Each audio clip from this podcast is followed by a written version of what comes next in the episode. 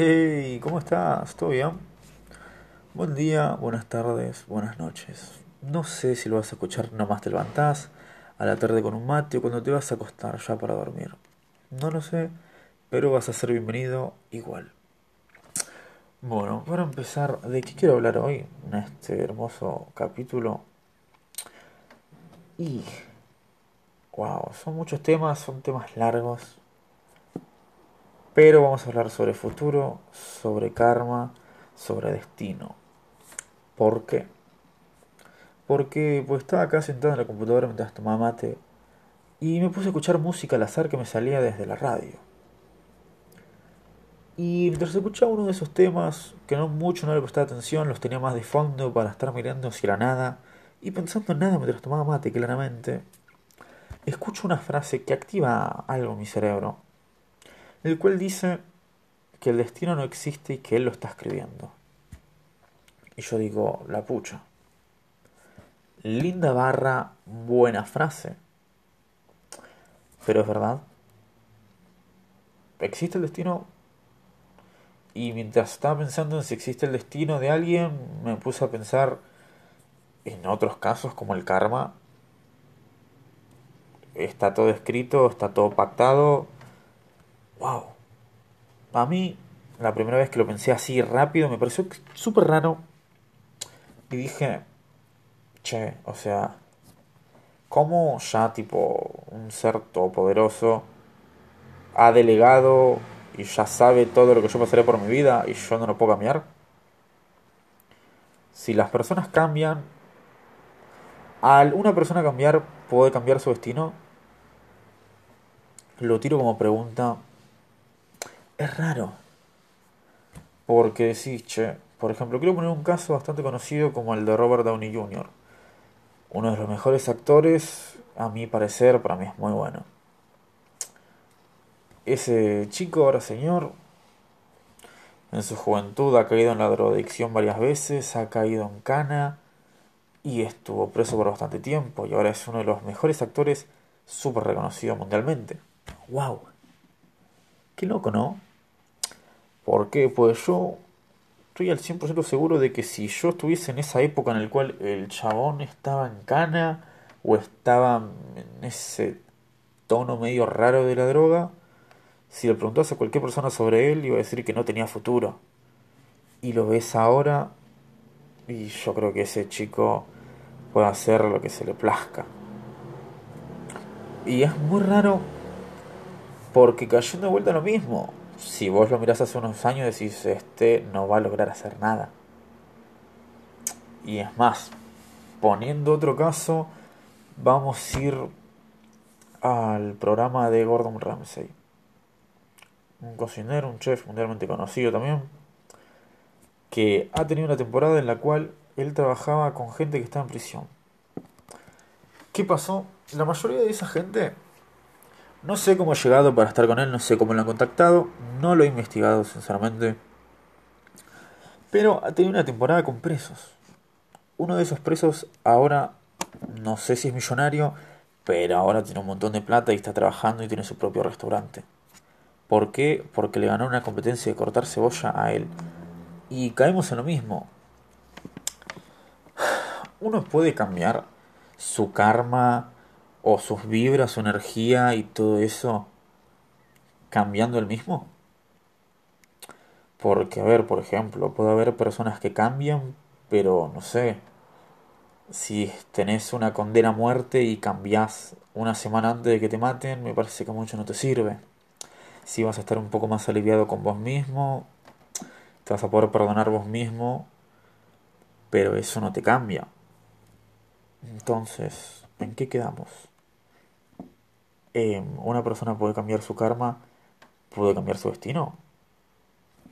Es raro. A ver, yo lo pienso en algo mío. Y si yo me veo hace unos, hace unos años y me comparo con lo que soy ahora, ahora me veo mucho mejor, sinceramente. Ahora, de hecho, me veo creando un montón de cosas que hace un tiempo no lo hacía. Y es raro. Porque, por ejemplo, esto del podcast que estoy grabando. Si hace cuatro años me decías, ¿querés tener un podcast? Yo te iba a decir que no. Sinceramente te iba a decir que no. Entonces, de vuelta. ¿Por qué? ¿A qué, ¿A qué viene ese cambio? Porque me parece totalmente radical. Porque un año no es mucho. En un año, a ver, se dice mucho que puede ser un año, pero muy pocas cosas se cumplen en un año. Me gustan mucho los propósitos de fin de año por eso. Yo no me pongo propósitos porque soy una persona que nunca piensa lo que hace. Lo hago y después lo pienso. Por ende, muy pocos propósitos los he llegado a lograr y de esos pocos son, más que nada, a arrancar con las canciones. Otro propósito que me he puesto no los he logrado. O me los he olvidado, por ejemplo. Y volvemos a lo mismo. Qué raro. Porque también hace unos años no me veía escribiendo canciones, no me veía cantando, no me veía escribiendo en sí poemas o cartas o todo lo que hago. Y es muy raro el hecho del futuro y todo eso. Porque yo ahora mismo, con lo desorganizado que soy, no me veo en un futuro. ¿Entienden? Es raro.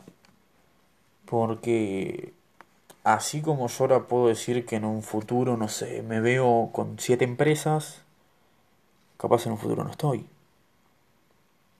Entonces, wow, ¿cómo hago para saber, o sea, el tiempo es muy valioso en sí. Ya se dice que el tiempo es oro. Hay que saber cómo manejas ese oro. Entonces, vamos de vuelta. ¿Podés cambiar tu futuro? Sí. ¿Cómo? Cada persona lo va a resolver de diferente manera. Para mí, poder cambiar tu futuro, poder cambiar tu destino, es tan fácil y tan sencillo, a mi parecer, como encontrarle un sentido a la vida. ¿Por qué? Y es como, wow, sí, Nico, ¿estás diciendo que es sencillo encontrarle un sentido a la vida? A mi parecer sí. ¿Por qué? Porque para mí mi sentido de la vida son todas las cosas que me hacen feliz. Porque por algo las hago y las sigo haciendo a lo largo del tiempo. ¿Entienden lo que digo? Para mí, las cosas que me hacen felices son lo que realmente es el sentido de la vida. Y el saber disfrutar esas cosas felices. Entonces, de vuelta, el sentido de la vida es algo que muchas personas les, les cuesta encontrar. Porque solamente piensan en qué es la vida. Y si te pones a pensar y a sacar preguntas existenciales sobre la vida, no terminas más. Eh, ¿Por qué? Porque a mi parecer, a las preguntas más, las preguntas más difíciles de la vida suelen tener respuestas más sencillas. ¿Por qué?